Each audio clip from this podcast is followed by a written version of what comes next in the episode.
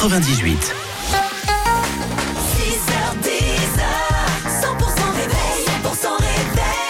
Belle matinée, merci d'être avec nous sur 100%. Il est 9h, dans un instant, The Weather Girls.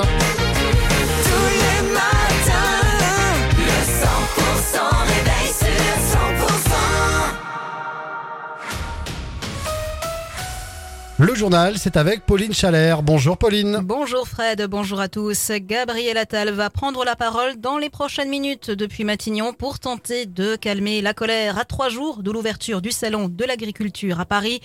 Colère qui est toujours vive et on l'a constaté hier avec, cette action interdépartementale en Béarn.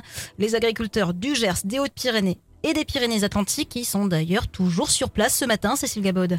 Après un départ de l'usine Danone de Villecontal sur Arros, les agriculteurs, à l'appel de la coordination rurale du Gers, sont partis en cortège d'abord dans les Hautes-Pyrénées. Le convoi est passé dans le calme par Rabastin, Sorlex, Tarbes, Ibos pour prendre la direction de Soumoulou, puis arrivé dans l'agglo paloise où plusieurs enseignes ont été ciblées. Le groupe laitier Savincia, Jurançon, Euralis, Lescar ou encore le Crédit agricole de Sercasté où les manifestants se sont installés pour la nuit. Ce matin, selon nos informations, les agriculteurs des départements étaient toujours en place en Béarn. Les paysans en colère ont prévu de repartir sur Pau après un convoi entre Barinque et Morlas. De nouvelles actions ne sont pas exclues. Le Premier ministre qui doit s'exprimer dans une conférence de presse depuis Matignon pour détailler les principales orientations du projet de loi agricole dans lequel il entend inscrire l'objectif de souveraineté alimentaire et exposer le suivi et l'exécution des mesures gouvernementales présentées le 1er février dernier. La suite du journal, Pauline Chalère. Avec ce grave accident de travail en Béarn, hier, un jeune ouvrier a été grièvement blessé après une chute d'un échafaudage sur un chantier à Lourentis. Le jeune homme de 22 ans a été hospitalisé dans un état grave après une chute de 2,50 mètres de haut. Un accident de la route dans les Hautes-Pyrénées a fait deux blessés graves, un père et son fils. Tous les deux circulaient à moto quand ils ont été percutés par une voiture sur la commune de Orgue. L'automobiliste n'a pas été blessé. En revanche, le conducteur de la moto, 43 ans, et son fils, passager, 12 ans, eux ont été sérieusement touchés dans l'impact et évacués à l'hôpital. Toujours sur les routes Bigourdan avec cette sacrée frayeur hier à Lamongie.